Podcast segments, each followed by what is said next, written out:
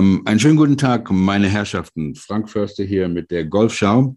Ähm, heute ist Sonntag, der 15. August, ähm, gegen 6 Uhr abends. Und äh, heute bei uns zu Gast ist Mr. Jeff Martin. Ähm, Jeff ist einer unserer wichtigsten Golfhistoriker. Ähm, keiner, den ich kenne, ist akribischer, wenn es um Research geht ob es äh, über Hogan, äh, Nelson, Snead, ähm, Ausrüstung, Technologie, ähm, die komplette äh, Palette der Golfgeschichte kann mit ihm heute auf Sie zukommen. Ähm, die Themen, in denen Jeff ein Experte ist ähm, und, und die große Bedeutung dieser Themen, ähm, können natürlich ähm, Stunde über Stunde, Tage über Tage hochinteressantes Gesprächsmaterial liefern. Ähm, deswegen freue ich mich besonders, ähm, dass Jeff sich bereit erklärt hat, mit uns eine Serie von Episoden äh, zu machen. Und heute werden wir versuchen, uns auf das Leben und ähm, ähm, den Mann Ben Hogan zu konzentrieren, ohne nicht zu viel abzuschweifen in die, in die anderen Richtungen. Ähm, Jeff ist auch ähm, ein Autor ähm, er ist der Gründer von ähm, Thinking About Golf, ähm, eine, eine ganz, ganz tolle ähm, Vereinigung von ähm, ähm, Golfliebhabern und Experten, dass ihr euch auf jeden Fall äh, anschauen solltet. und es ist mir eine besondere Ehre, dass er heute dabei ist, live aus seinem Zuhause in Manhattan. Mr. Martin, uh, welcome and thank you very much for being here. Thank you, Frank. Uh, I always look forward to opportunities like this to talk about Ben Hogan.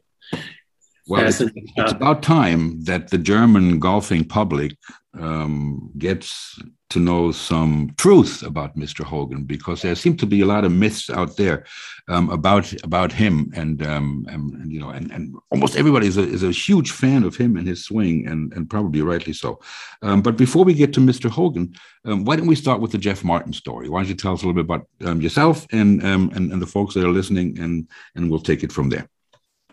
Um, I've been a lifelong golfer. My father golfed, and I took up golf as a child, teenager, uh, and, played all my life. Um, and you know, once I got to the end of my professional career, which was uh, in finance, um, I started to focus on you know playing and enjoying golf even more. And around 2004, 2005, I started to uh, meet and take lessons from some of the prominent instructors in the United States. And for maybe the next, you know, five, ten years of that, uh, my primary focus was learning about the golf swing, the history of the golf swing, the different methods by different instructors, the different methods employed by players, so on and for, so forth. And it was, you know, kind of in that realm that I got introduced to um, a broadcaster here in the US uh, named Brandel Chamblee. It's on the Golf Channel primarily. And uh, he and I, he asked me and uh, a colleague, a friend of mine who was an instructor, Lucas Wald, to be a sounding board on an instruction book he was authoring. And this was back in 2015. And at the end of that, and the book was called The Anatomy of Greatness, a terrific book and has done very well. And after that was done, he introduced me to his publisher at Classics of Golf. And we talked about a book that I might write that would be a more detailed history of the golf swing and golf instruction, that type of thing.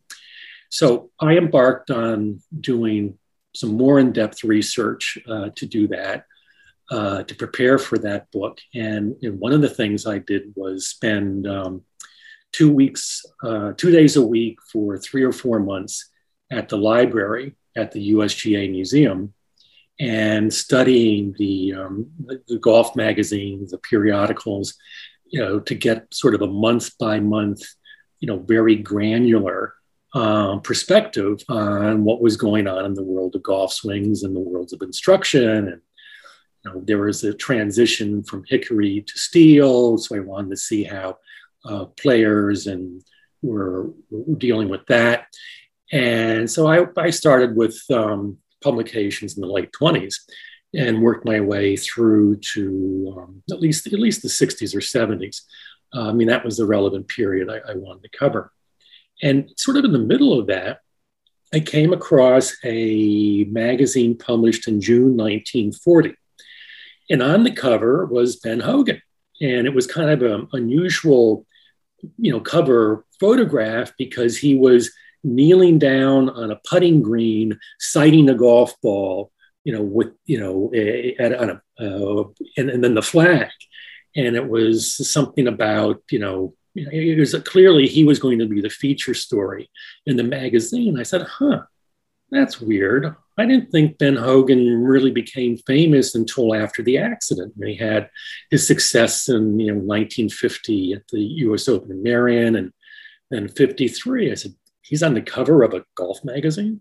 So then I go in and I look at the article, and what surprised me even more was he was being talked about as one of the best ball strikers in golf at that time, which again, I mean, everyone knew that Hogan was not a good ball striker until, you know, after the accident or he found the secret.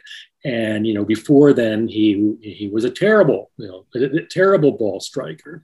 And he was particularly bad or with the driver. He was a wild driver. He had a terrible hook. Uh, even you know Hogan would talk about how bad the hook was, and uh, in various interviews and so on and so forth. So you know, with the, with that being my knowledge base, I was then shocked to read one of the top pros at the time, uh, Dick Metz, say Ben Hogan is the greatest driver of the golf ball in the world today. And I said, wait a minute, everything I know about Ben Hogan has been contradicted by this one article.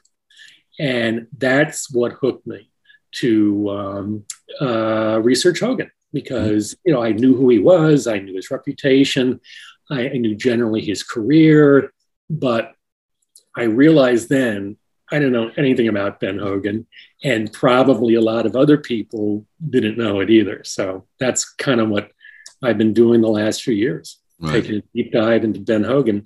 And I use as my resources um, those magazines. And to get even granular to a day by day basis, I use online databases that have um, newspapers, you know, daily newspapers that go back, you know, 100 years. Mm-hmm. And, and, and, and before television and the internet, you got actually very detailed coverage of golf tournaments.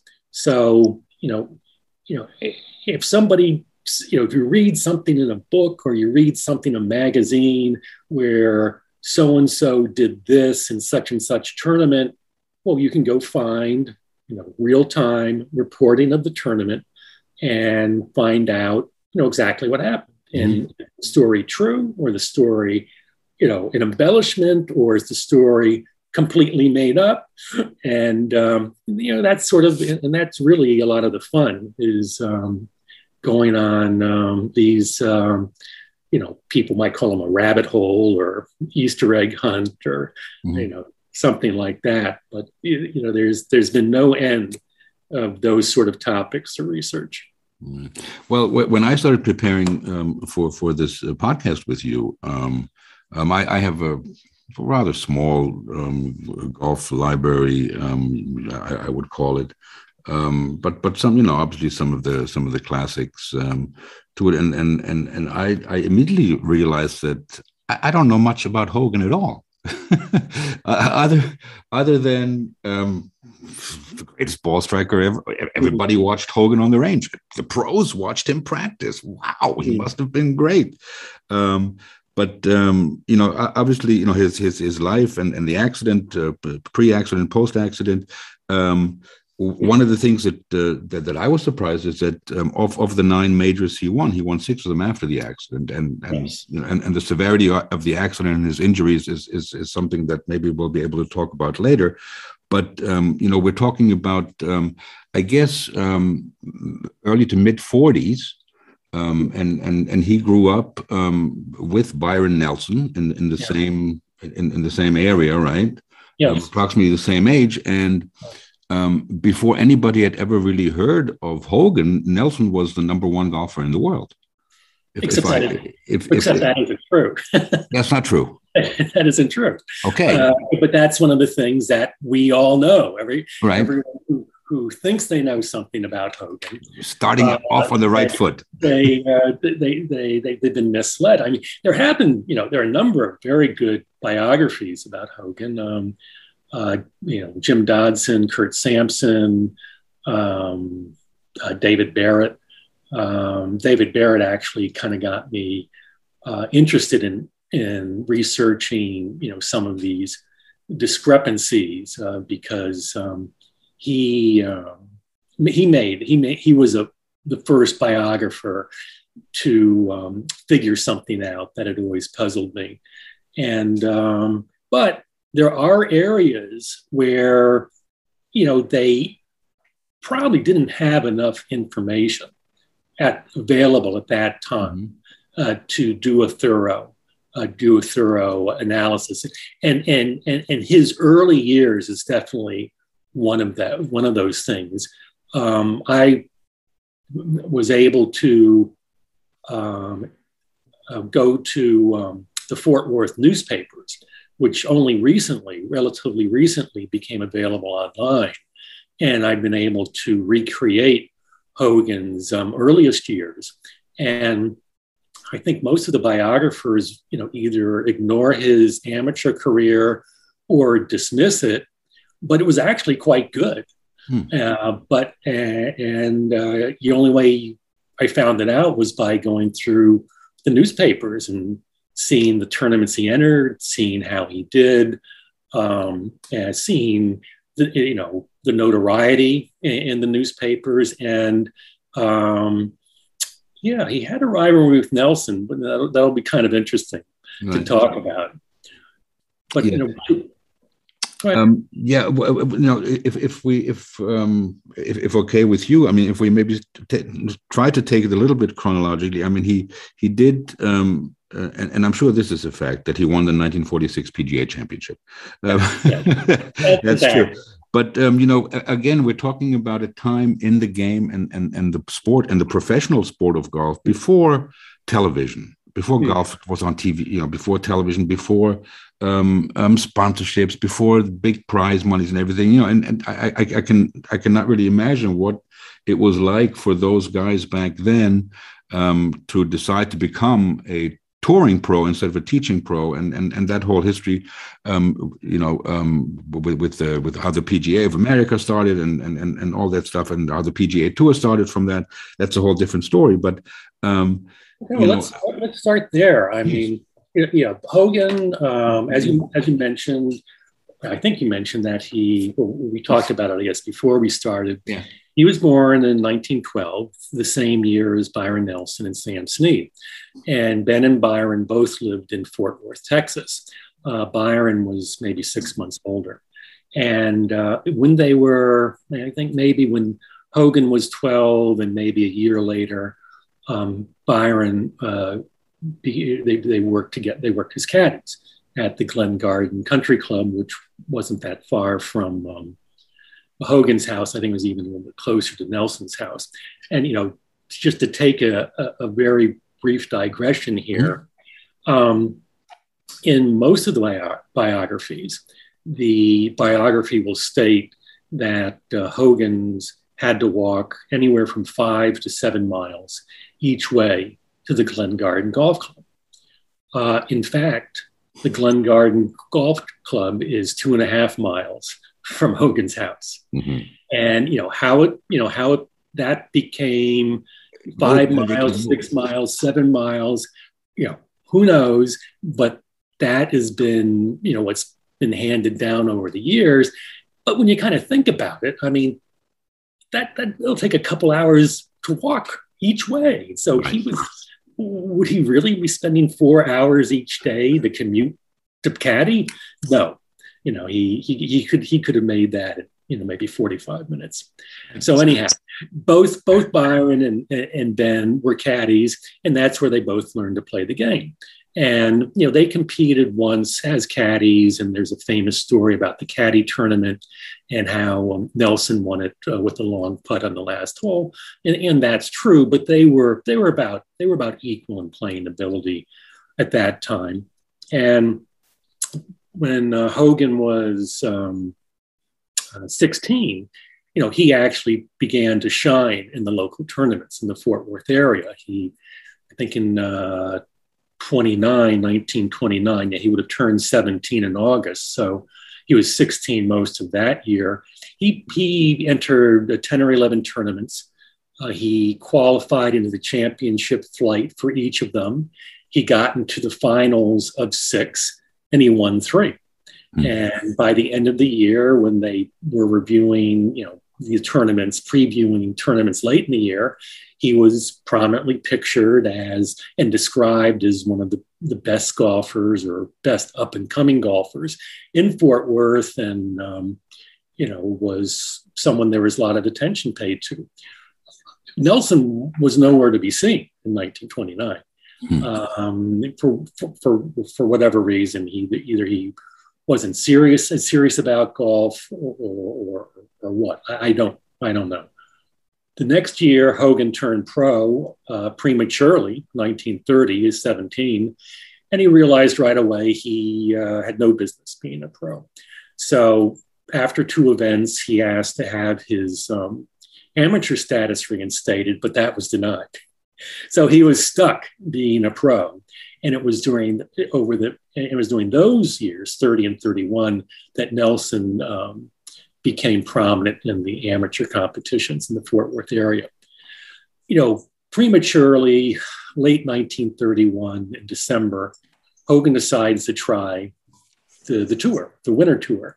And in, and in those days, uh, beginning in December, um, tournaments would start on the West Coast, and then over the ensuing weeks and months, um, they would move uh, east. And uh, he went out there with uh, two friends, and his first tournament was the Pasadena Open, and he he made the cut, and he finished 39th, but there was no money. You know, they, they, they would pay only the top 20 places. Mm-hmm.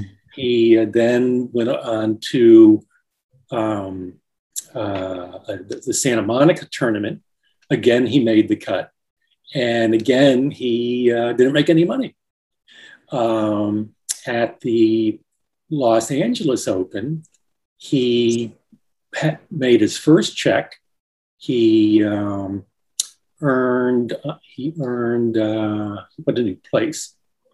He placed tied for 13th, and he won fifty dollars a tie for 13th today would be $150,000.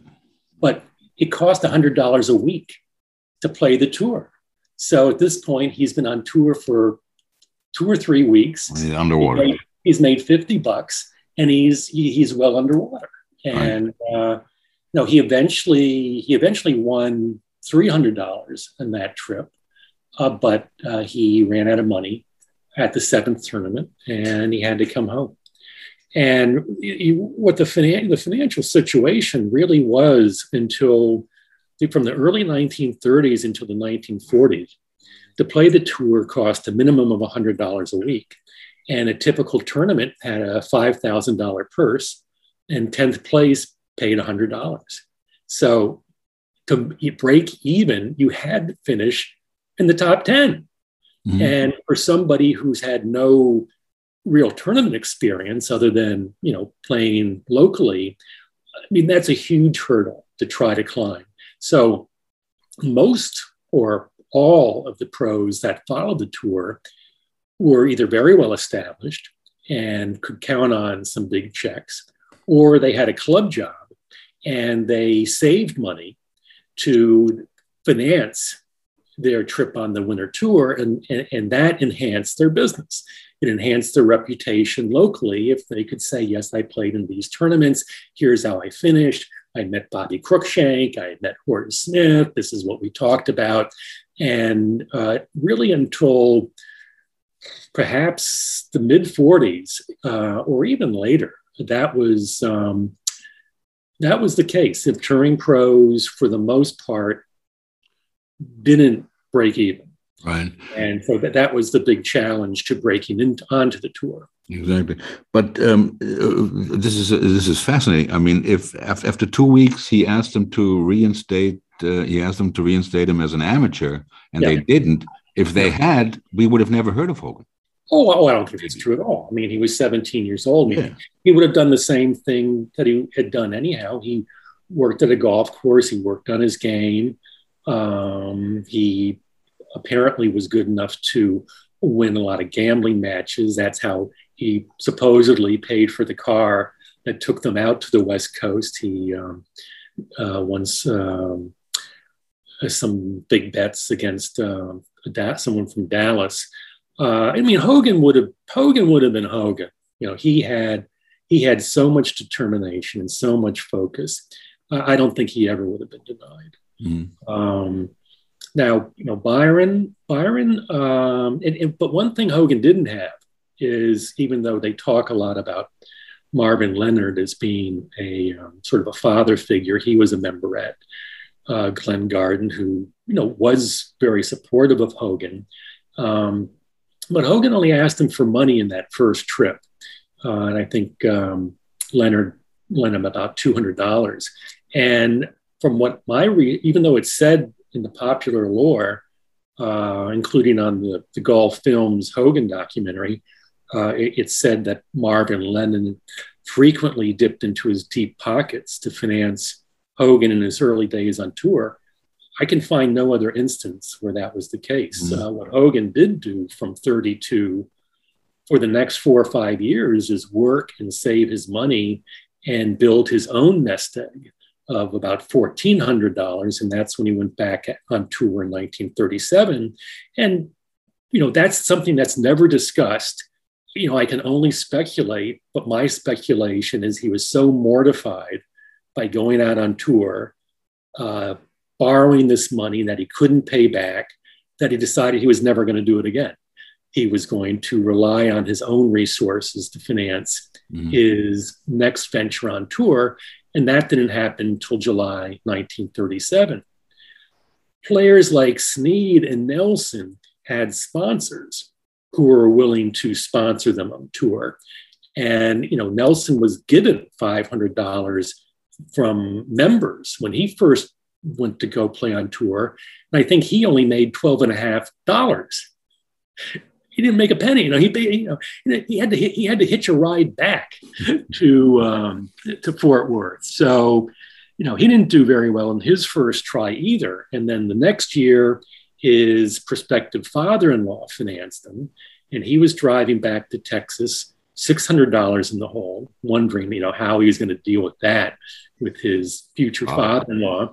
But then he finishes second at the Texas Open in Galveston, and that pays off all his debts, and he has some money left over for engagement ring. And then the following year, he did a little bit better. So, so Nelson got a little earlier start on tour because he had the financing. Um, in mid 37, Hogan joined the tour. And by that time, Nelson had won the Masters and had played in the Ryder Cup. Right. But by 38, um, Hogan was, was viewed as an up and comer and uh, was frequently touted in, in, in, the sports pages as being, you know, perhaps the next Snead. And um, uh, he had a lot of recognition because of some good finishes in 1938. So he was an unknown at that time. And Nelson's big year was 1939. And big things were expected from Hogan in 39, but he had a problem finishing tournaments and he started to develop the reputation as a bridesmaid. And in his big, he had two issues. One, he was an incredible worrier. He was always worrying. And um, that was an impediment that his friends like Jimmy Demaret and Jackie Burke will talk about. The other thing he had was a tendency, as when he got tired, to hit you know, a ball that had too much of a draw or a hook, it would fly too low. And it was wasn't really wasn't until 1940 um, where in the first few months of the year uh, he had finished um, second three times Mm-hmm. And he got to um, the North South tournament in March and he was very frustrated. And at that tournament, Byron Nelson had just gotten two brand new drivers from MacGregor. He tried them out. He didn't like one. He gave the one he didn't like to Hogan, and it was the perfect match for Hogan. And Hogan didn't hook the ball at all with that driver. And he, you know, praised it, you know, to the heavens. And after his first round, and then he broke through. He won the North South, he won Greensboro, and he won in Nashville, three tournaments in a row with spectacular driving. And that really is what sent um, Hogan on his way. And in you know 1940, he was leading money winner, had the low stroke average, you know, which uh, you know better than Nelson. 1941, like, same thing, um, leading money winner, low stroke average, right. five wins. 1942, leading money winner, uh, low stroke average, six wins. And, the, and those six wins were in a short season. And by the end of 42, he had become the dominant player on the US tour. Um, others had more majors. Right. Um, he, you know, he, you know, there were different theories of why he didn't win those majors at that point. Again, having to do with maybe a tendency to hook when he got tired, maybe putting too much pressure on himself. But, you know, after the war, he, you know, Nelson had had his uh, big year in 45, which kind of infuriated Hogan because he was stuck in the army. And then he came out ready, more ready than ever uh, to take on Hogan, take on Nelson and reclaim his um, title as the dominant golfer, which he did in 46. So, you know, that's sort of how Nelson and, and Hogan overlapped. Uh, you know, Nelson then retired at, uh, in 1946, and Hogan, you know, had won 13 times in 46. Right. So, but um, back back then, and, and this this is this is very. I mean, what did it? you, you said you know by by forty two, whatever you know, um, Hogan was the up and comer, or even earlier. Um, you know, and and he he turned pro when he's when he was seventeen. He didn't win his first major until he was 34, 17 years later. Um, but back then, in those days, what what did it take um, to to gain national attention or national acceptance? Was it to win majors? No, no, no. I mean, majors were important, and and, and certainly, you know, Nel- Nelson had the reputation of being able to win majors, but Hogan had the reputation of being the most consistent player week to week okay. and the most consistent prize money winner. And he he played and he won more tournaments. Um, Nelson might win two or three tournaments a year. Uh, Snead won more tournaments than Nelson, um, but Snead Snead also, and Snead was the most popular player by far, and he didn't win a major until the 1942 PGA. So both Hogan and Snead were sort of viewed as these top players who can win any week, right. but haven't been able to get a major. And you know, uh, Snead got his first major at, as I said, the 42 PGA. The next day, he went into the Navy, and then Hogan got what was covered as in the newspapers as his first major, this tournament that was called the Hale America. And it was it was a replacement tournament uh, that was held the same week as the US Open, but it was not the winner did not get the US Open title. But as far as the newspapers were concerned, it was an important tournament. And so, at least for that year, it was viewed that Hogan had won a major. But in addition to the four tournaments that we think of as the majors, there was sort of a subset of other tournaments that had maybe been a little bit bigger in the 20s uh, and were still prominent tournaments and were still even called majors in the newspapers, which makes it kind of confusing when you go back mm-hmm. and you read about Hogan's first win at the North South. The headlines called that a major. Right. You know, the headline said Hogan wins his first major at the North South. Um, and then Hogan won that tournament again in 42. So he had won those two, you know, major events. Plus he had won a Hale America. So those were three big events. And then there weren't any majors when he came back in 45. But in 46, he again won the North South. He again he won the Western Open, right. which again one of these had been a top tier event in the 20s, but was sort of a second tier event in in the 40s. But it's still he, the, he, the headline read when Hogan won the 1946 Western Open, Hogan wins his first major. so that was the third time the newspaper said he'd won his first major, the first time being the 1940 North South, the second time being the 1942 Hale America. Then later in 46, he wins the PGA, and the newspapers for a fourth time say Hogan wins his first major. And, and that was the one that really counted because um, in his in um, in his first book, Power Golf, the only major championships that is listed is the 46 PGA. Okay. But but Hogan was very well known as being a consistent winner, and he was uh, he was also a very colorful player because he was small in stature, but he hit the ball a long way, and he also hit it low. So the, the, the gallery could kind of hear it buzzing as it went by. And so he was a long hitter. He was aggressive. He was spectacular around the greens uh, mm-hmm. uh, in terms of ch- chipping and recoveries.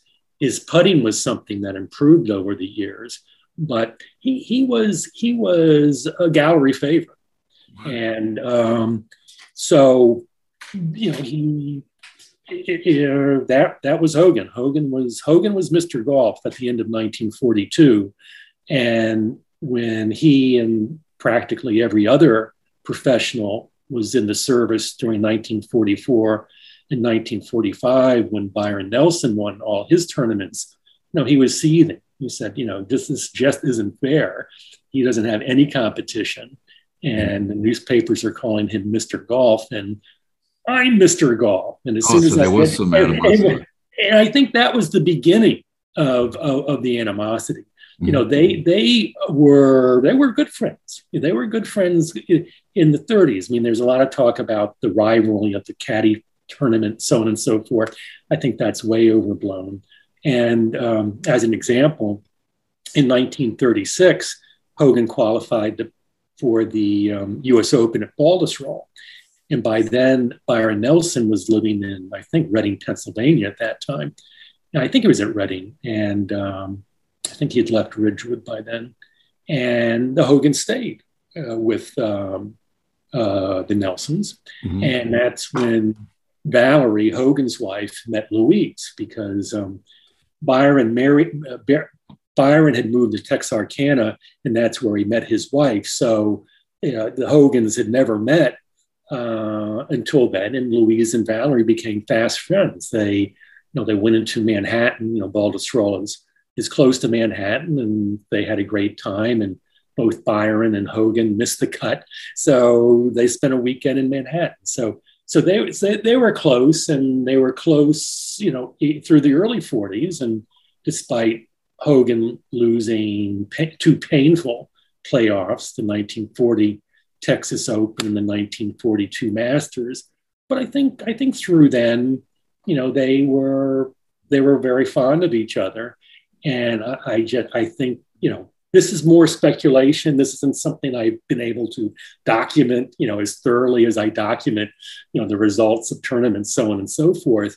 You know, I think, I think that war, um, you know, conflict between Hogan being on the sidelines and Nelson getting all the glory. I, I think that's kind of what started the, um, you know, whatever, whatever tension or chilliness between the two that that ultimately developed.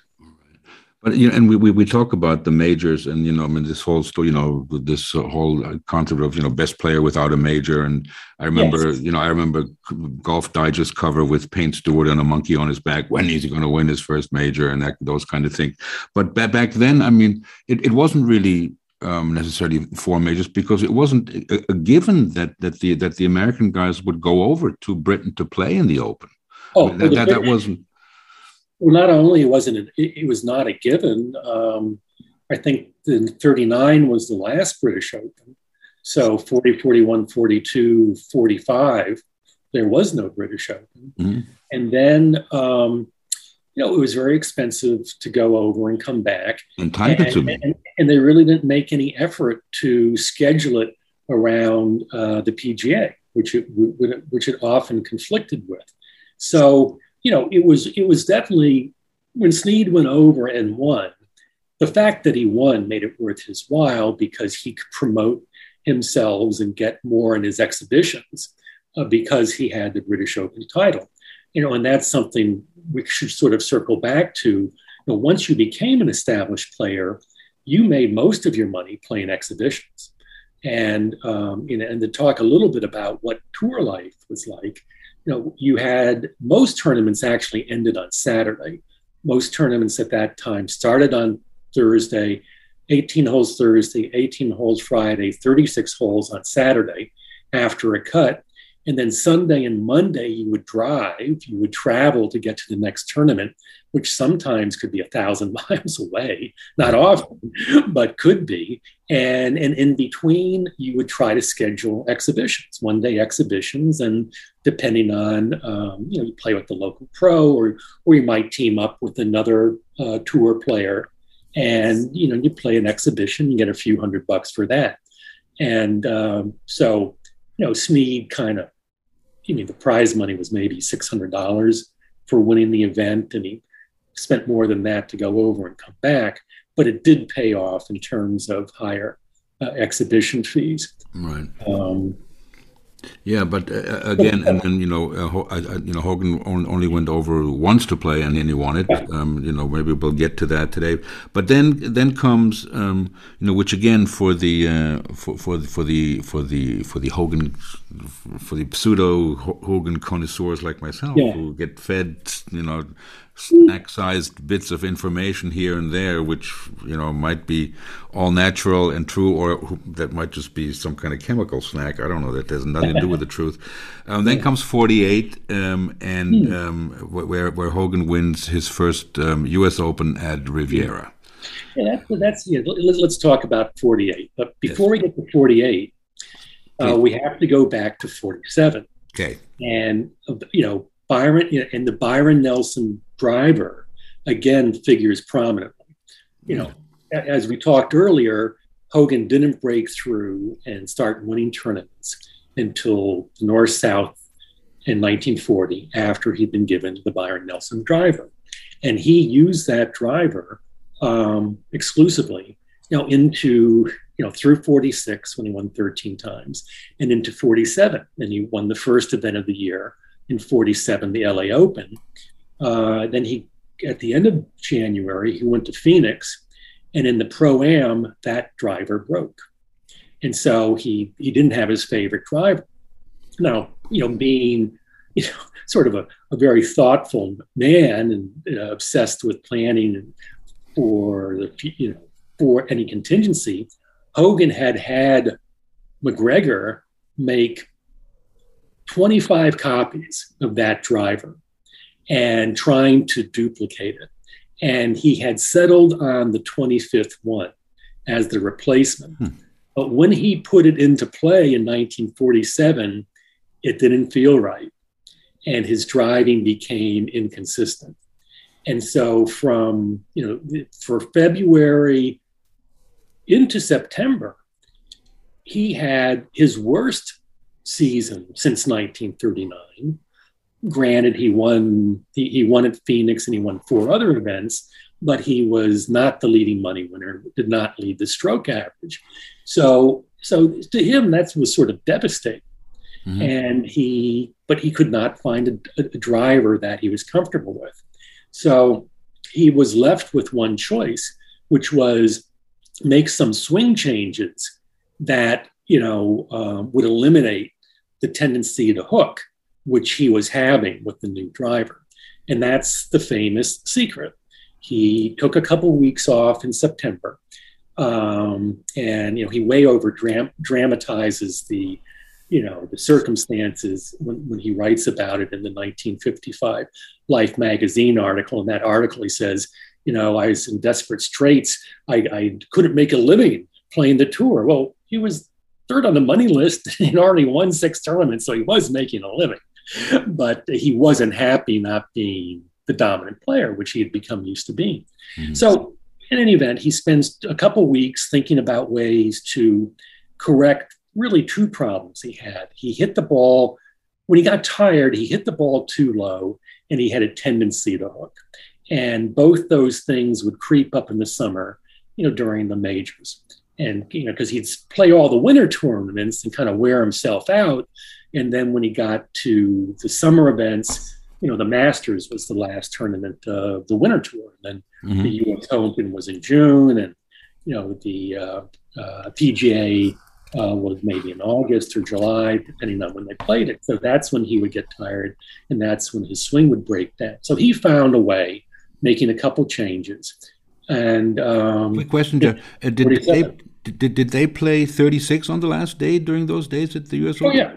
Oh, so, but the U.S. So Open. That, well, it, yeah, 36 holes a day was actually the custom at most tournaments. Right, because you keep talking about when he gets tired, that's what happens. Well, yeah, it was it was more, you know, I, I think in Hogan's case, you know, playing every week, driving from tournament to tournament, all the practice he did, all the exhibitions he did, you know, the intensity he brought to everything. You know, he would practice all day on the range, then he would go home with his putter and practice his putting all night on the carpet. You know, he he never stopped working. So he, you know, you know, in 47, when he wasn't playing well because he had broken the driver, there was a lot of speculation that he'd burnt himself out. And that was, you know, that he was just going to kind of fade away at that point. Mm-hmm. But, you know, Hogan fooled them. He diagnosed the problem, which was, you know, he had a swing flaw, which was, you know, closing the club face from the top of the backswing and closing it too much when he got tired. So he basically said, okay, I'll do the opposite. I'll open my uh, club face as wide as possible at the top, and maybe I won't be able to hook it. And he made a few other adjustments, and he probably made adjustments that he never told anybody about. But after that two week period, he was a changed man, and he, he, he went to play a tournament to test it, the World Championship of Golf um, in Chicago, which he won easily. And then he stopped playing for the year. He was going to rest and recuperate and, and work on his new swing. In November, he was the captain of the P, playing captain of the Ryder Cup. And at that tournament, he told PGA president Joe Novak, who puts this in his book, that Hogan told him, Joe, I finally learned how to play golf. And what um, what he meant by that was he was no longer obsessing over hitting a ball to the left. He'd, he'd adopted a fade and he adopted a fade in a way that almost guaranteed he wouldn't go left. And uh, he started to talk about those changes in December of 1947 and uh, on a Christmas Day interview, actually. And then he even went into some detail about the changes in his newspaper column in February 1948 and you know again described how you know the, the hook had become debilitating and he had to he had to uh, allow for it and it was weighing on his mind and it was exhausting him. So he switched to a fade and it was working out pretty well at that point. So and um, so, so the secret is not so excuse me i can't believe i interrupted you when yeah, you were talking about okay. but the, the, the secret is um, what he did not how he did it well, I mean, the thing is, the thing is, with Hogan, you know, with Hogan, you need to be very precise about which secret you're talking oh, about, oh, okay. because Hogan, Hogan, you know, Hogan liked to kind of mess with people. I mean, to put it in a sort of a colloquial way, and you know, he, he had lots of secrets, okay. and but this was the first secret, and this is how it came about. He, he made these changes in September 47 and as I said, he talked about them freely uh, in his newspaper columns, two newspaper columns in February. But in April, Power Golf, his first instruction book, was published. And that had been written in 47. And it had been written without any of these swing changes in it. And, you know, I don't know why, but when the book came out, Hogan totally changed his posture on this. And instead of being willing to discuss these changes, which he had in his mm-hmm. newspaper mm-hmm. column, he said, Oh, these changes are too important uh, to reveal to anyone. Uh, I won't even tell my wife. And that became the secret. And, and, and in fact, there is a headline in, a, in an interview, in a sort of a feature article uh, about Hogan following the 48 a uh, US Open. And he said, it says, you know, Hogan is keeping his secret of, of success to himself. And in that article, he says, I had a problem hitting the ball too low. It was a swing flaw. I fixed the swing flaw, and now I'm hitting the ball up in the air. And the interviewer says, Oh, well, what did you do? He said, I'm not going to tell anybody. That's the secret. And so that's when the secret was born. Now, you know, many, many years later, Bob Rotella, you know, the psychologist, the golf right. psychologist, he asked Hogan, Well, did you really have a secret? And Hogan's answer was, Yes, I did. If, if I had a secret, it was eventually I learned to um, not attack with the driver, um, you know, the three or four tough driving holes, you know, on every golf course. Um, earlier in my career, I, I, thought that I had to attack with the driver every hole, no matter what, even though I was scared to death of what might happen if I hit a bad drive. Eventually, I realized it, it made more sense to hit a long iron and perhaps you know, increase the chance of a bogey, but avoid the doubles and triples that were ruining my rounds. And he said, once I adopted that philosophy, I started to win the big tournaments. So, you know, it, it, I think in, Ho- in Hogan's, you know, in Hogan's mind, you know, the course management and how you attack the course, how you played the game, that is really what came to interest him in terms of winning mm. know, he would he would say winning on tour is 70% mental and 30% golf swing. That didn't mean he ignored the golf swing. I mean, he, he pursued you know, perfection in the golf swing more than anybody. You know, but his his view was you win tournaments by how you play your shot, so you minimize the damage from the mishits that you'll inevitably make. Mm and you know, and that's and, and, and, like Snead would annoy him. No one. He'd say in private, Snead has a better swing than anybody, but he just doesn't think his way around the golf course. Mm-hmm. And if he thought his way around the golf course like I do, he'd never lose. Right. How so, disappointing that must be to millions and millions of golf golfers around the world that the secret is about course management. well, I mean, again, as, as Hogan said, you know, it was to correct a swing flaw. Mm-hmm. You know, this particular secret, and um, you know, and sure enough, that's you know what he described in his newspaper columns in '48 was essentially what he described in 1955 in the Life magazine article. This is my secret, and he and he says in that article this won't do any good for a duffer. It would probably ruin, you know, a, a beginner because, you know, they might shank it or they might slice.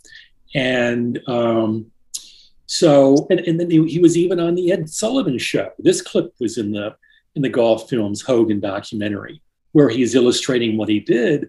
He said, but this was never meant for the average golfer. You know, this is a correction that works for me. You know, this is a correction that works for somebody with a ducking hook. So, so that so that's the that's is the secret. Even though he told, you know, he told other people that other things he did in his swing were a secret, and um, you know, you can, you can, probably compile a list of five or six things that he told different people were secrets. And I, I believe at one point Jackie Burke said, "Oh, Hogan, he had a new secret every week.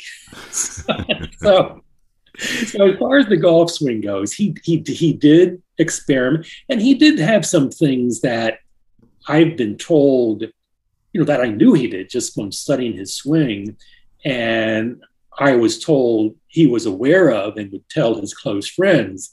And so, I mean, if you want to call that a secret, you know, things that he did that he didn't tell people, okay, that might be a mm-hmm. secret. But you can see, you know, there's enough good quality pictures and and adequate video that you can see pretty much everything he did. So if you understand the golf swing, there really shouldn't be mm-hmm. any secrets in, mm-hmm. in Hogan's swing. Well, well, well, well. Let's let's uh, uh, maybe, talk about the swing a little bit. Okay. Well, okay. Please, okay. sorry. I, well, I we're, we're going to talk about forty-eight. Yeah, that, that's, that's that's what I'm trying to lead up to. okay. okay. Um, so so, so anyhow, because so, the swing, yeah, okay. as a small man, yeah, he goes to Riviera, hmm. which at the time, and we we talked about, you know, was seven thousand yards, and yes. and shoots eight under. Yeah, well, well, well a couple things about Riviera and, and, and the U.S. Open.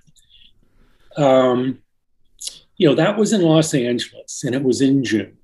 And I'm not sure how much watering they did, but they didn't grow the rough. Rough was not grown. In fact, um, I have a, a letter that I published in one of my articles where Frank Hannigan says, you know, the reason the scores were so low at Riviera was because there wasn't any rough. And, and, and in those days, um, the USGA sent out you know, general guidelines, but there was nobody on site that would oversee the course preparation. And so, you know, so what, so they would arrive, you know, maybe a week or so in advance and they had to deal with what they had. But it, interestingly enough, the USGA did not take over, uh, you know, did not assume an active role in how the courses were set up until after Oakland Hills in 1951, which of course we, we should talk about because that mm-hmm. was the course Hogan called the monster. And uh, Robert Jones had been brought in by the club to toughen it up, not the USGA. And the story actually goes that when the USGA arrived on the scene at Oakland Hills and saw what they had done, they tried to undo it. They tried to soften the course up because they, they thought that the, the, the club and Robert Trent Jones had gone overboard. And so that is what um, motivated, that was the catalyst for the USGA to take over, you know, the preparation of golf courses. Before that time, it was really left more to the clubs and these general guidelines hmm. out. Um, and, and, and, so, so from that point on, you know, they, you know, it was, they would do it and they, they'd only occasionally go crazy like they did at Winged Foot in 74. Well, yes, but, but, but back in 48, the USGA was not concerned about the oh, score? Oh, they, they, they, they were concerned, but they didn't do anything about it. You know, they, right. they were, they did not go on, you know, they, they picked a tough course they sent instructions to how to prepare the course, but they didn't grow the rough. Maybe because they didn't have irrigation. Maybe it was too hot. And I, I don't know why they didn't grow the rough. But when Hogan got there, you know, he he didn't think the score would you know be that high in order to win. Right. And um, you know, he uh, and he was a long hitter. Uh, you know, he you know said in his book Power Golf, his average drive around that time was 265. But in um, another, the other, the prior major that was held in May uh, at Norwood Hills, um, the PGA Championship, the ground was hard there, and he was averaging 285. So if he was getting a lot of run at um, Riviera, you know, he, he'd be getting it out there. And, um, you know, he, uh, you know, those players were, were better with their long and mid irons, you know, than, than players are today for sure. And uh, you can look at the irons that he had to hit at, um, you know, say you know, the, the north south, where there have been some some rounds that have been documented with what clubs he's hit, and you know, a lot of long irons, a lot of mid irons, very few short irons, approach shots. Um, Oakland Hills even more so hardly any short line approach shots. And, um, you know, these guys were able to control the ball. And um, he, he, was always a very good putter. Um, he did not become a poor putter until 1954. Um, right. So, but, but but his his victory at Riviera, uh, the, the fact that that was um, um, the USGA saw the necessity of adjusting older courses like Riviera is, and like Oakland Hill, like another Donald Ross course is. That, that wasn't was the catalyst. Responsible for that is another myth or another fake. No, that, that, that, wasn't the, the, catalyst. They did not, you know, the correspondence I have, All right. Frank Hannigan, uh, says that the USGA did not take on itself the responsibility for the course preparation until after the 1951 U.S. Open at Oakland Hills. Right. And, and the catalyst was Oakland Hills had gone overboard. It, you know, they, they did not take it over after 48. Um, at 49, Medinah was set up very tough. 50, Merion was set up very tough. They didn't have any issues with either course. And but then Oakland Hills, you know, they went kind of crazy. Um, don't know much about the following course, Northwood and Dallas, but in 53 at Oakmont, Oakmont was a real bear. And, you know, what, you know, kind of you look at Hogan's career, um, he really thrived on these courses that were bears. He, you know, he won two LA Opens at Riviera, plus the US Open. So that's three times there. Colonial, when it opened in 46, that was a 6,900 yard par 70. Okay. And he won that five times, the last time in 59 when it was over 7,000 yards, par 70. Uh, he, as I, we've talked about, Pinehurst number two, nearly 7,000 yards. He won there three times, three mm-hmm. north souths. He, um, when he won at the British Open and 53 at Carnoustie, Carnoustie was, was the toughest course in the rotation. He set exactly. a course, he set a course record in the final round. Right. Um, so yeah, he, he he he he was no slouch when it came to these tough courses. Seriously. And, and, and he considered himself a power golfer, which I think may surprise people. After the victory at Oakland Hills in 51, you know, he he complained.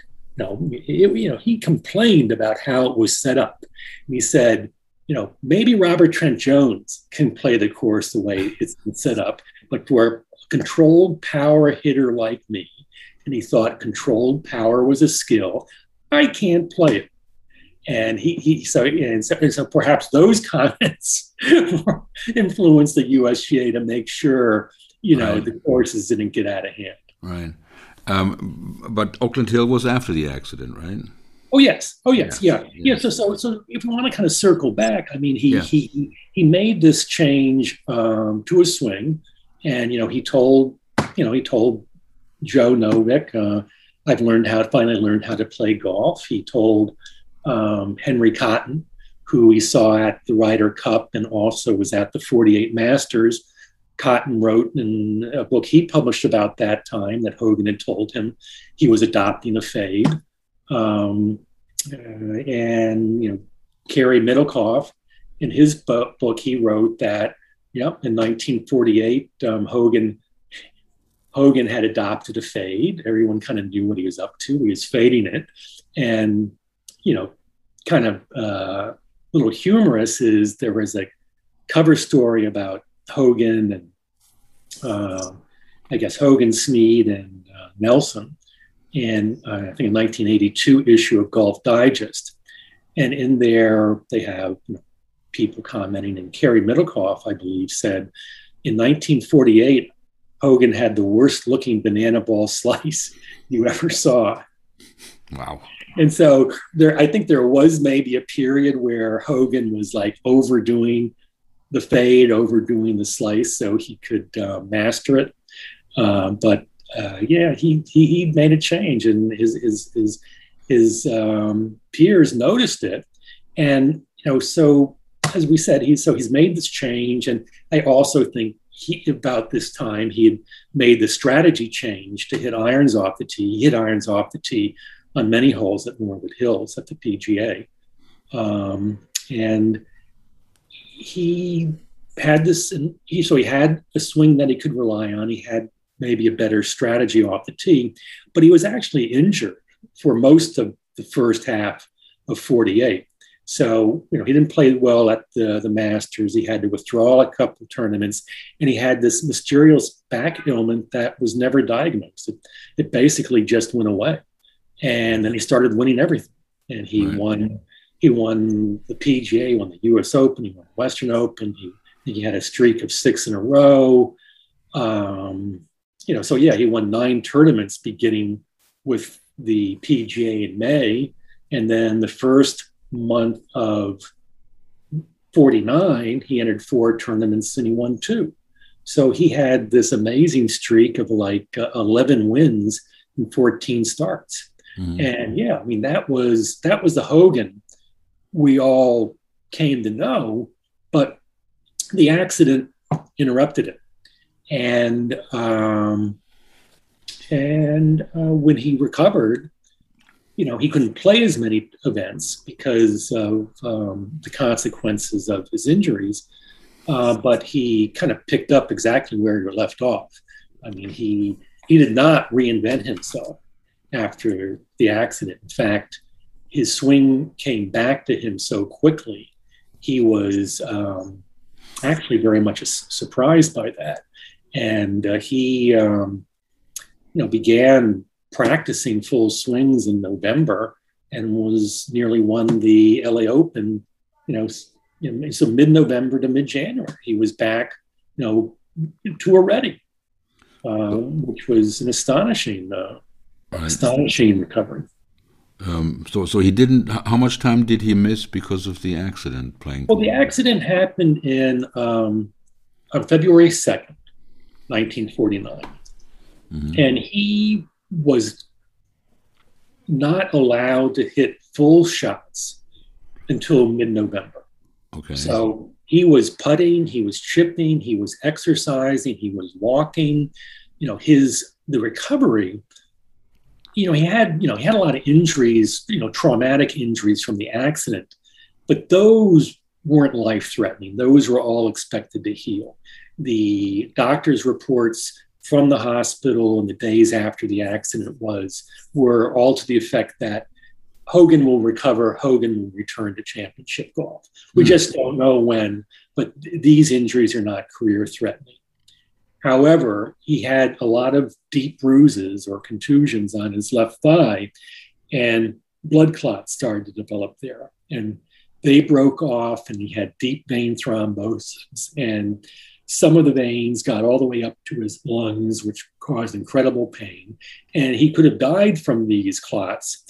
And the blood thinners they had at the time, you know, weren't sufficient. So they had to do a very drastic sort of brute force procedure, which was to tie off the major um, vein that returned blood to the upper body called the vena cava. And they cut that off and clots couldn't get to his upper body, but all his blood was you know stuck in his leg, in his left leg. So his left leg would swell up, and it was only by you know constant walking, uh, despite the pain um, and despite the fatigue, because the blood that got stuck in his legs would then get deoxygenated. So his aerobic muscles would be starved for oxygen.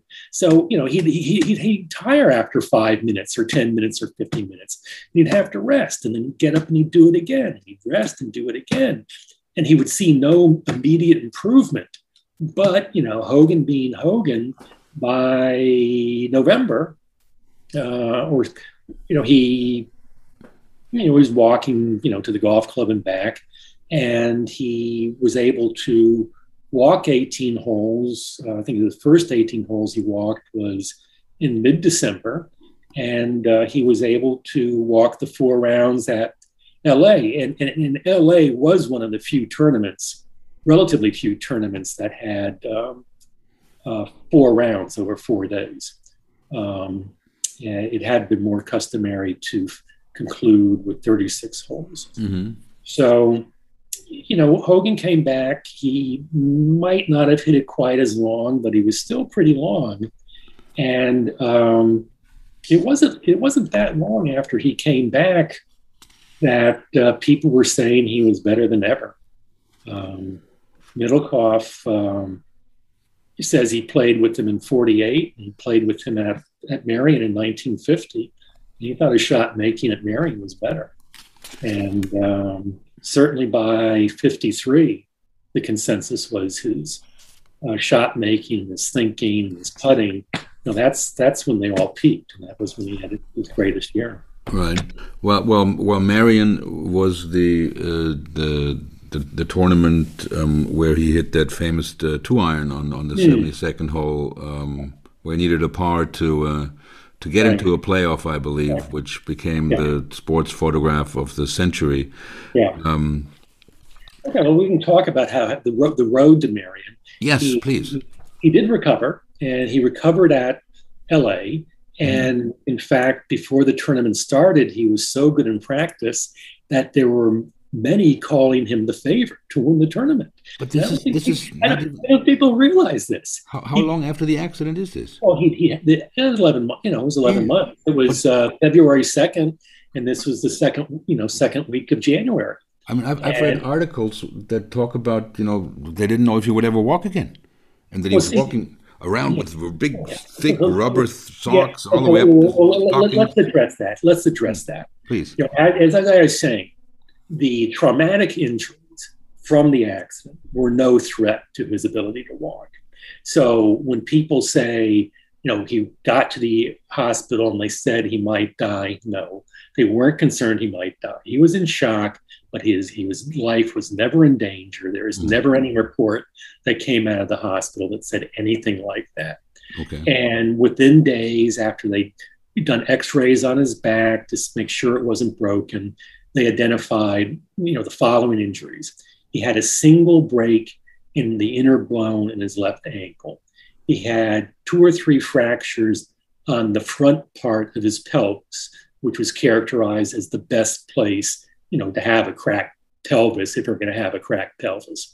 He had a chipped rib on the right side. He had a broken clavicle. Those were the extent mm-hmm. of his broken bones. His legs were not mangled. Um, he, he did tear cartilage in his right knee, which was diagnosed when he started to walk again. Um, and but you know, and, and there were these contusions on his left hip which produced the blood clots. And he did bang his back. He had a very sore back for a long time. He had some internal injuries, but he was expected to recover from all of those. We, when he got the blood clots and they were discussing the vena cava, that was very radical at that time. And they had, and the, the surgeons did not have a lot of experience with patients who recovered. And, you know, and Hogan was probably the first, you know, you know, mid 30s professional athlete, you know, to ever have, you know, that surgery.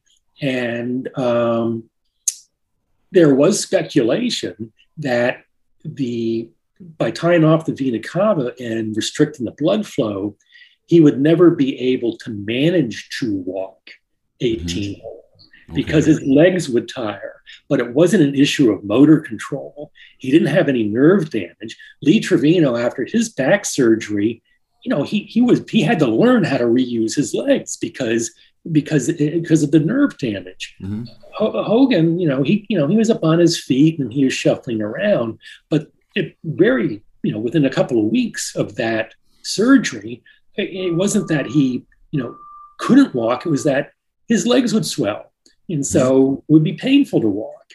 Mm-hmm. And and so, you know, if anyone ever said he might not walk again, it was in that context. But the surgeon who performed the surgery, Alton Ochsner, who was flown in from New Orleans, he said as he emerged from the operating room, I don't see any reason why Hogan won't make a full recovery and play championship golf again. Mm. And Ochsner never wavered from that. You know, he was interviewed several times in the course of the recovery, and he always said, "I predict a full recovery."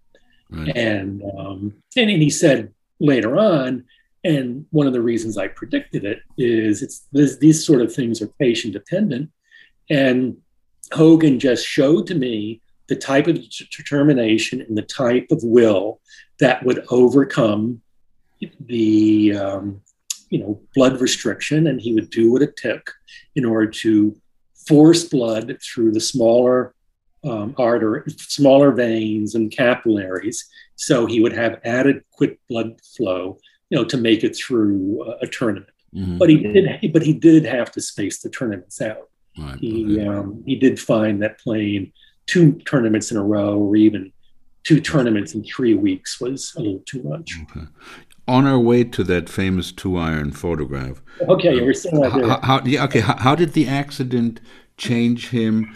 okay, you know, um, I, I, think it's obvious that that he that, that he was, you know, he won six of his majors after yes. the accident, so he definitely yeah. didn't become a worse golfer. But how did how did the accident change his personality or his style, or how he how he dealt with the with the with the public and with the fans and with the media, maybe?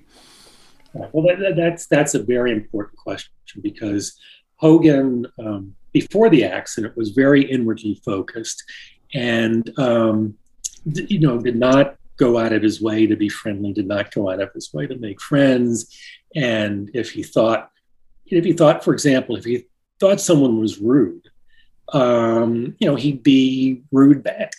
Um, you know, there's a story about um, him sitting eating dinner with Valerie, and uh, somebody comes over to say hi.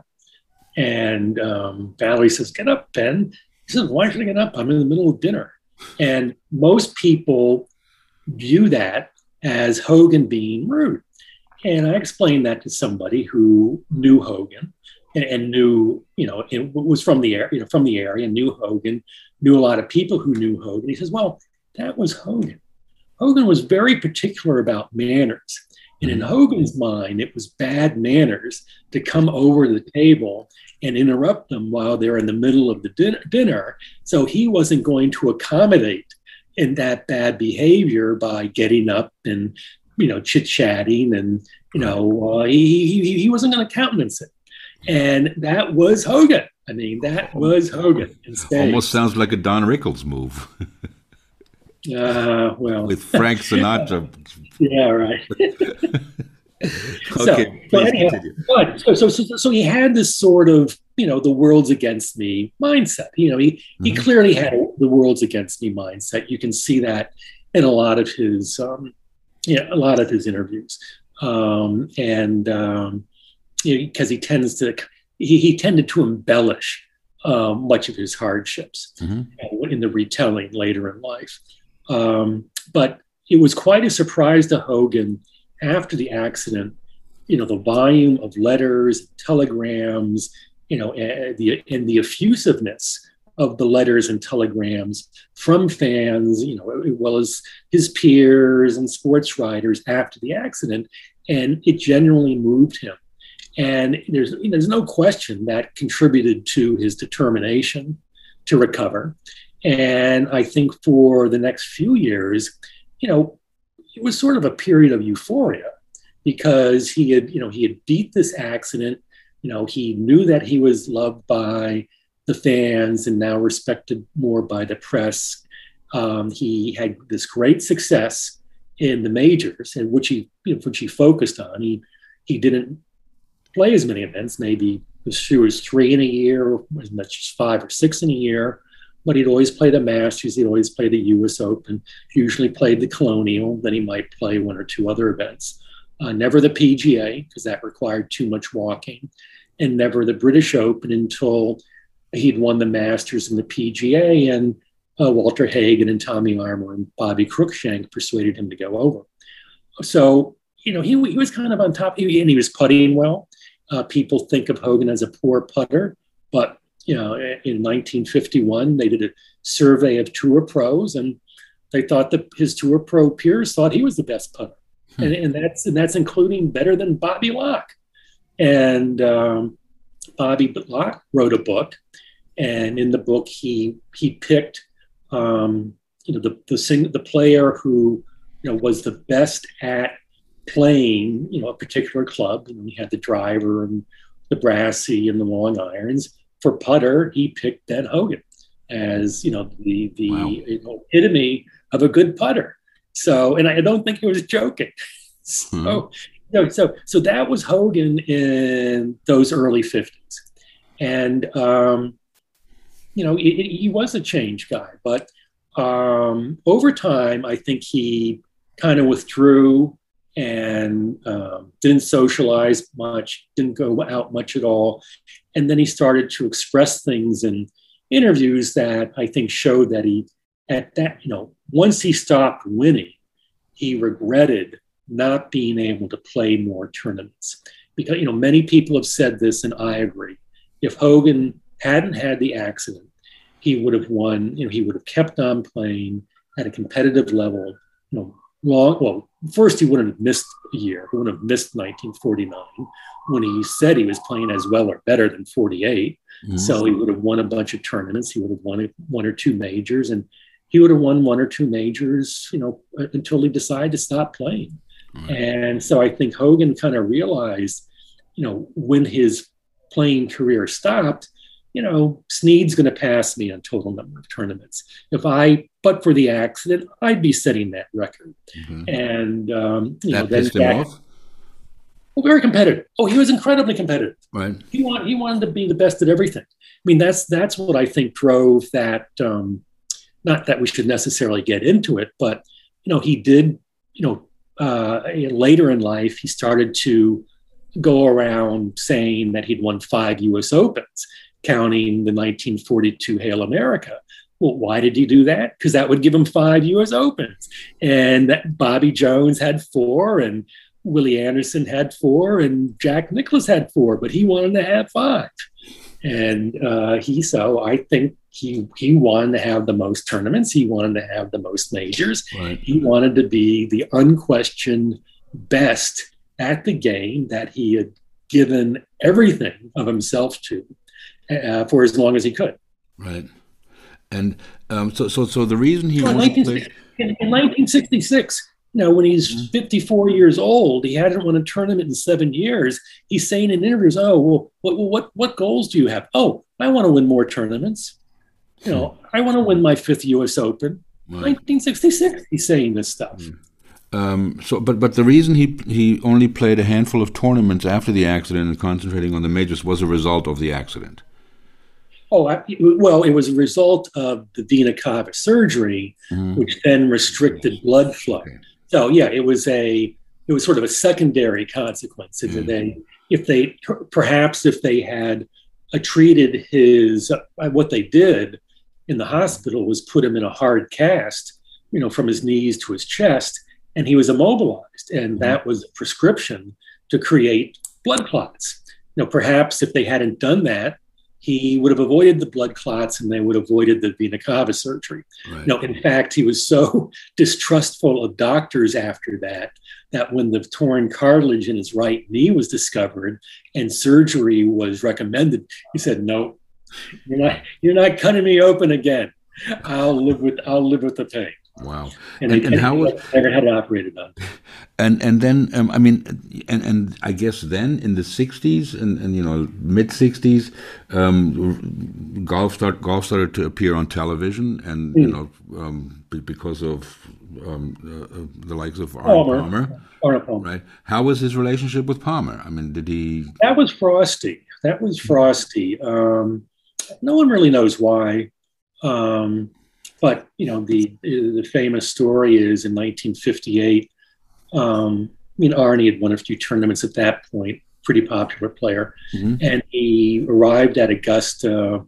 You know, maybe he'd driven all night or something like that, and he got in a practice round. He he got pulled into a practice round with Hogan and a couple of Hogan's, you know, Texas buddies. I don't know who, probably Jackie Burke, um, some someone else in his in crowd. And Arnie didn't play very well and uh, shot around 80 or something. And afterwards, and the story goes, afterwards, in a voice loud enough for Palmer to hear, Hogan said, How the hell did Palmer get an invitation to this? And um, Arnie tells that story and says, You know, that was a good motivator. And he wound up winning the tournament. Yeah. And uh, and there, you know, so they never really got on. Apparently, there would be this needling in Ryder Cup in the Ryder Cup, where Hogan was the captain and Palmer was on the team, and you know, Palmer said something about um, you know, when I play this match, and Hogan said, "Well, who says you're playing?" It's a fella, and he always called him fella. He, he, he never called him by his name. So there was something going on there. I, I don't know what that was.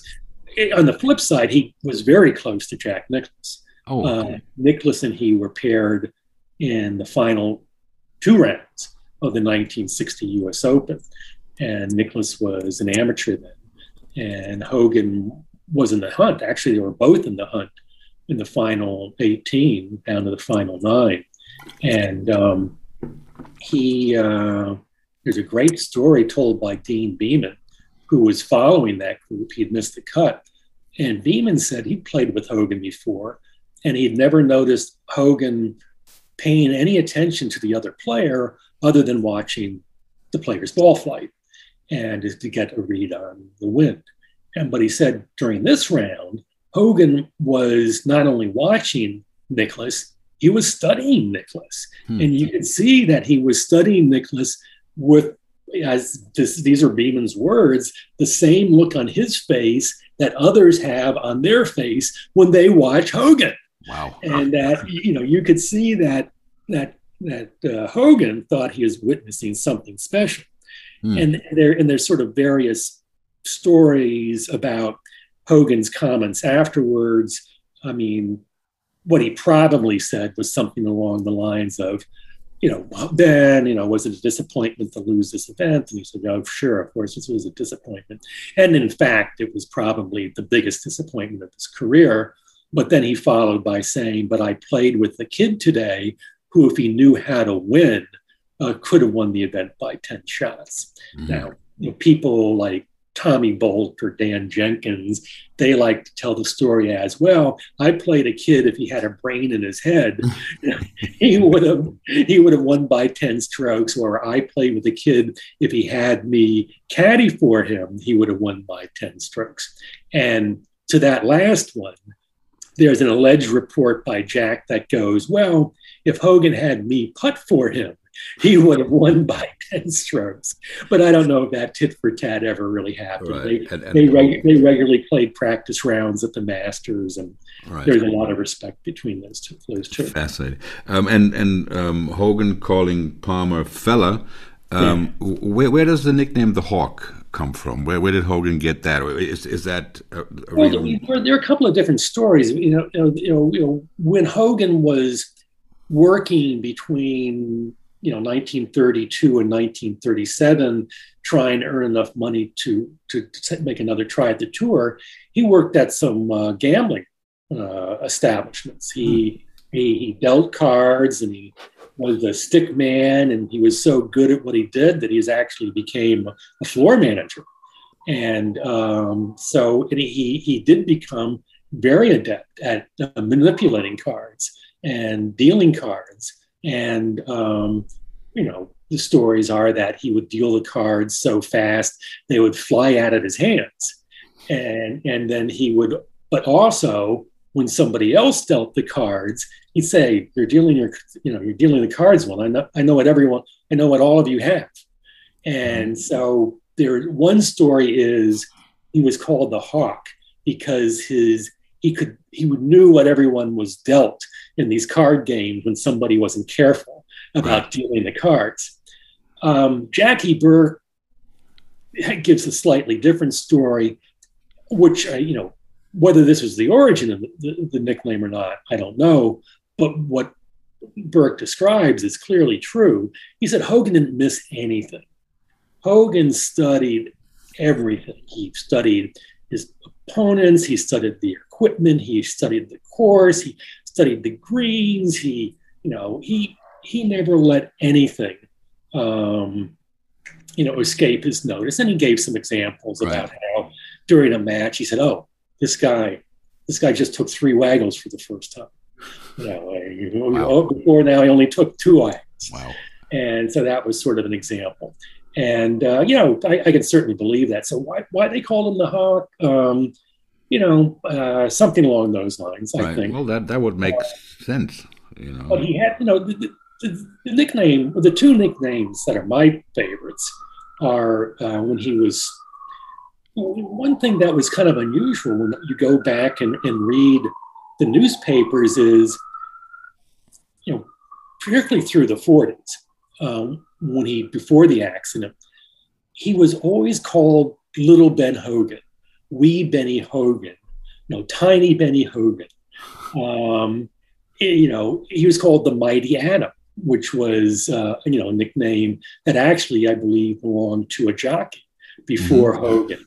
So there was, there was, he, he was always talked of as being small, and you know, he wasn't that small. He was five foot eight and a half, but he was slender, and you know, and apparently at that time the belief was you had to be kind of a big, strong guy in order to be successful uh, at tour golf. And Craig, Craig Jones, Craig Wood was big.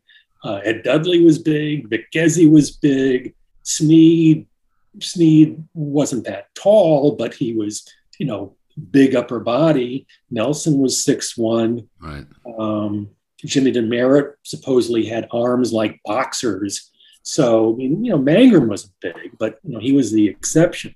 Um, so, uh, and that actually probably actually being small clearly influenced his development because he was obsessed with distance. And so he developed what today would be considered a long drive swing. I mean, his swing, you, you look, his swing from his early days, you compare it to Jamie Sadlowski or, you know, someone else in the long drive tour, very similar, very long, club head dips, you know, well below parallel. And, you know, he thinks that may have taken him more time to control than the larger players who were stronger who could get adequate distance with you know a shorter swing that was mm-hmm. easier to control but so my favorite so the mighty atom i liked I, I, I like the mighty atom but what his peers called him which no one seems to know these days was the little man and so in, in the context of oh i wouldn't bet against the little man right or uh, there's there is a famous um, you know instance where Snead on the 17th hole at Riviera, as he's trying to catch Hogan, turns to Jackie Burke and says, "We got to roll in some putts if we're going to catch the little man." And um, it was, it was, you know, you would think it was, you know, it was said with respect, right? Um, and uh, I just found it curious because that, you know, I only saw that in the stories that were published at the time. Right. You know, everyone wants to talk about the Hawk and the wee Iceman, but um, back, you know, back when he was uh, dominating the tour in the 40s, they called him the little man. Right. What's the little man doing? Yeah, that's always a danger. You know, if a little guy gets a nickname, that's always a dangerous guy. You know, it's kind of like the same thing like beware of the injured golfer. Oh, watch the little man. And you know exactly this guy is going to kick your ass. Um, this is fascinating stuff, Jeff. Um, um, and then, of course, we get to, to, to, the to the Open and the ticker tape parade in New York, which is you know opened up a whole new okay. other. Well, uh, we still have we still haven't gotten to Merion. I know we still haven't gotten to okay, Merion. Let, us get to Merion. Okay, let's get so, to Merion. So he, so he so he so he comes back. He nearly wins at L.A. and everyone knows he's back. At that point, Hogan was back. Now everyone today, some people today still think Merion was his first tournament after the accident but it wasn't. He actually played actually played too full of a schedule after mm-hmm. the when he first came back. He played L.A. He went to the Crosby, got a cold, was tired and sick, so he lost the playoff when he came back to L.A. Uh, he played okay. By the time the Masters came around, he was ranked the second favorite to win, four to one. Hmm. Snead was the favorite at three and a half to one. Wow. He played well, but he tired the last day and he finished fourth. That was in April. In May, he played the Greenbrier Pro Am, uh, which was an unofficial event, but it attracted a lot of pros. In that event, he shot 259, which tied the tour record for low aggregate score, 21 under par, and he won by nine shots. Wow. So he had won before Merion, and he'd won by a lot the weekend before Merion, he played in a um, what was supposed to be a 36 hole exhibition, but was short to 27. And uh, he shot something like 97 for 27 holes or 98 for 27 holes. You know, terrific score, and won that event the week before Merion. So going into Merion, he was again a four to one favorite behind Snead, with the biggest topic of discussion: how would his legs handle the 36 holes?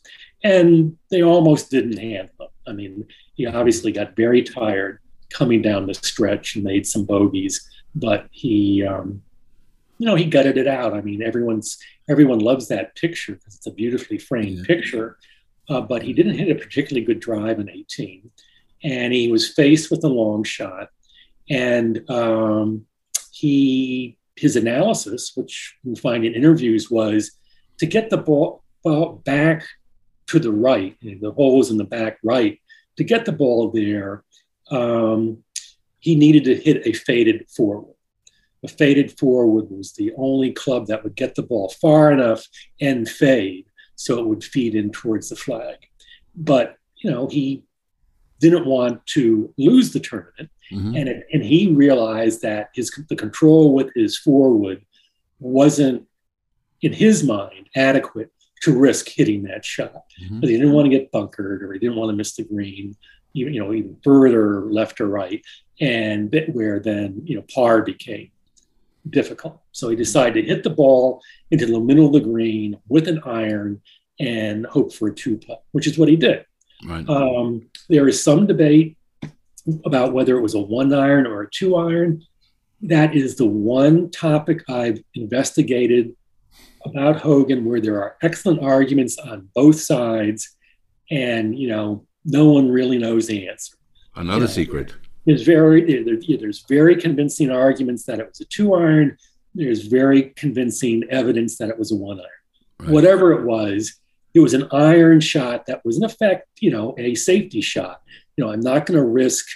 You know, I'm going to put myself in a position where my only risk of a bogey is three putting and he managed to, he managed to make a terrific uh, two putt. Mm. And and then to everyone's surprise, he woke up rejuvenated the next day and uh, won won quite easily. Quite handily, yes, yeah, and, yeah. and and I guess those those were the days before really before crowd control. There were no like ropes and for the galleries, mm. so it must yeah. have been some scene that you know, especially with the media and, and the and the um, and and the fans and the story of him many people thinking that his first tournament uh, after or his first win after the accident must have been wild. It must have been a, a, yeah, a, a crazy it, scene. It, definitely, yeah, definitely, definitely. You can see in the newsreels as soon as he holds his final putt in the playoff, you know, the crowd just descends, and yeah. you know, their kids trying to grab the ball out of the hole.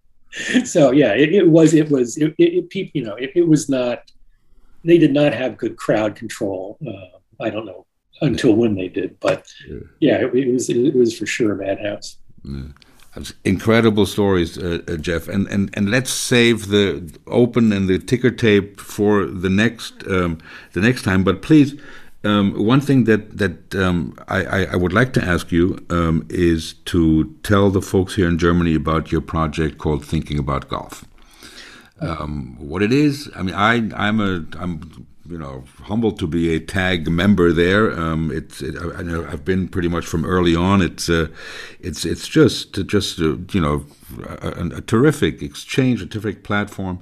What is it? Tell the people. Well, uh, thinking about golf is a website I created uh, for for a place where I could publish um, the articles I wanted, you know, on my own timetable and on whatever topic I wanted, uh, whenever I wanted. And, um, uh, you know, I'd like to do more with it ultimately, but on there now in, the, um, uh, the, the blog or the uh, analysis and commentary section, I have articles that I've written on um, Hogan's accident and recovery, which goes into a lot of the, the myths and misperceptions we talked about today. I just recently published a very in depth look at uh, this controversy that surrounds the Hale America, which I guess my guess is will become an even bigger topic next year because next year will be the 80th anniversary. And you know, the conventional wisdom is Hogan was robbed. You know, it should have should count as a fifth U.S. Open. The reality was is it wasn't a it wasn't a U.S. Open, and everybody knew it, including Hogan. And you know, it was it was actually in questionable taste, you might put it, for him to try to claim it was a Fifth Open. And you know, I have I do I do an in depth analysis of the what it turns out to be a myth about Bob Drum and Arnold Palmer inventing the modern Grand Slam on a flight over the transatlantic. You know, that did not happen, as is popularly told. Mm-hmm. Um, and so, and there's also, you know, you know, I, hopefully someday I'll get around to finishing it, but I, I have started my autobiography of Hogan, which is the ultimate goal of my work on Hogan, and, and there are there's an there's a sort of an introduction, and there are four mm-hmm. chapters that talk about his early years that contains information I've never seen anywhere else, and because you know I got it from the local newspapers, which nobody else had access to, and um, you know it's fascinating to read about you know uh, you know Hogan at 16, and there's another youth of 16 at that time, Charles Ramsell, and you know, them battling, and um, you know, Hogan and another guy, maybe was Ramsell, uh, played an exhibition. You know, there's an ad in the newspaper. You know, come over to Katy Lake. Katy hmm. Lake was a, a, a development that surrounded a lake that was built by a railroad, the Kansas Texas Railroad, uh, so they'd have a dedicated source of water for their steam engines. And then somebody decided to build a housing development. And as part of that development, there was a nine hole course where Byron Nelson and Hogan and others would play. And, you know, after, you know, sometime in 29, you know, there was an ad in the paper, come see Ben Hogan, um, mm-hmm. Charles Ramsell play this exhibition. Mm-hmm. You know, who, who, who, knew about that? Stuff? Really, exactly. So, um, you know, so that's that, that's those sort of things are in uh, the preview chapters, and you know, someday, you know, maybe do do more with it than I have already. But uh, mm-hmm. I'm very flattered that uh, you think so highly of it. Yeah, no, I do. I do. And, uh, yeah, I, I, I think um, you know when it before the website um, you know when it was a, a, a rather small group on on Facebook yeah. Um, you, um, I asked you to invite my friend Heinz Fehring, who was on this podcast as our first guest, and and and uh, I know he enjoys it very much because he's a huge fan um, of Hogan, and uh, it, it's amazing how um, you know, when you ask people, and um, and and not just your re- regular, you know, hacker, weekend hacker, and, and I love weekend hackers. I, mm. I, I, think now I am one of them. Um, but if you ask people that are connected to the game um, for a long time, and even maybe professionally connected, when you ask them who, you know, what their favorite swing is, mm. the majority will say Hogan. You know, I mean, I've heard it, you know, a couple of couples, but uh, but everybody says Hogan. You know that style, and and and and and I and I hope that's uh, that uh, the, the listeners today will get uh, some because I think you, you talked about it quite eloquently how how that style and the personality with the swing it, it, it was a it was a package. It, it was not one or Definitely the other. A and, and, and, and if you and the stories are that Hogan believe Snead had the best swing. That he would t- he would tell people that in confidence, mm-hmm. and I, I, agree with him. I think Snead's swing is better. I mean, right. Hogan Hogan had to Hogan had to work harder to make his swing as reliable as it became, but he did. And and in fact, um, a very close uh, associate of Hogan, uh, Gardner Dickinson, he says in his book uh, terrific book, Letter Rip, that Hogan was hitting the ball the best tee to green in his mid 50s, which would put that into the 1960s. Mm-hmm. And, you know, having that in mind, uh, you know, which is amazing that he would be hitting the best that much long after his playing career was over. But just the other day, you know, if you have these things in mind, then you look for uh, sort of confirmation. There was um, an article about a exhibition that Hogan played in 1970 uh, with Byron Nelson and I believe Jug McSpaden and Snead. And in the commentary, uh, Nelson said, I don't think I've ever seen Ben Hogan drive it better. Now, he may have been longer, but his mm-hmm. combination of distance and accuracy today, 1970, is better than ever. So, you know, that, that to me really personifies his dedication. He always wanted to get better. Mm-hmm. He always wanted to get better. And mm-hmm. so he, uh, uh, he and, and then he, came, he got better, you know, right. uh, which should be an inspiration. It should be an inspiration to, to don't give up. For everyone. Keep working. Exactly. Um, Jeff, Mr. Martin, it's been an absolute pleasure. Um, I want to thank you um, um, Pleasure's all that, mine. Thank yes, you that you uh, that that you agreed to come on, and and we're going to do this again because we need to talk about um, the Ben Hogan Golf Club company, and there's many, many, many things we need to talk about. Um, I will ask one favor from you that next time mm-hmm. Um, you will either start us off or bring us home with um, the uh, opening chords on your Tele from uh, "Can't You Hear Me Knocking." Wouldn't okay, I'll bring I'll bring the uh, I'll play the opening chords, but it won't be me on the Tele. It'll be Keith. Okay. we'll do that. I'd, I'd, be happy to. I, that, that's terrific. Super. I love that introduction. Thank you very much, sir. Give my best to the city I love, where I spent uh, many, many years, and I wish my ex-wife's father were alive um, to to listen to this talk that we had today. He would um, he would have loved that. So thank you for that. Um, and um, you take care of yourself. You be well, and um, we'll do this again real soon. Okay. Thank, thank you, you, sir. Take care. Okay. Bye bye.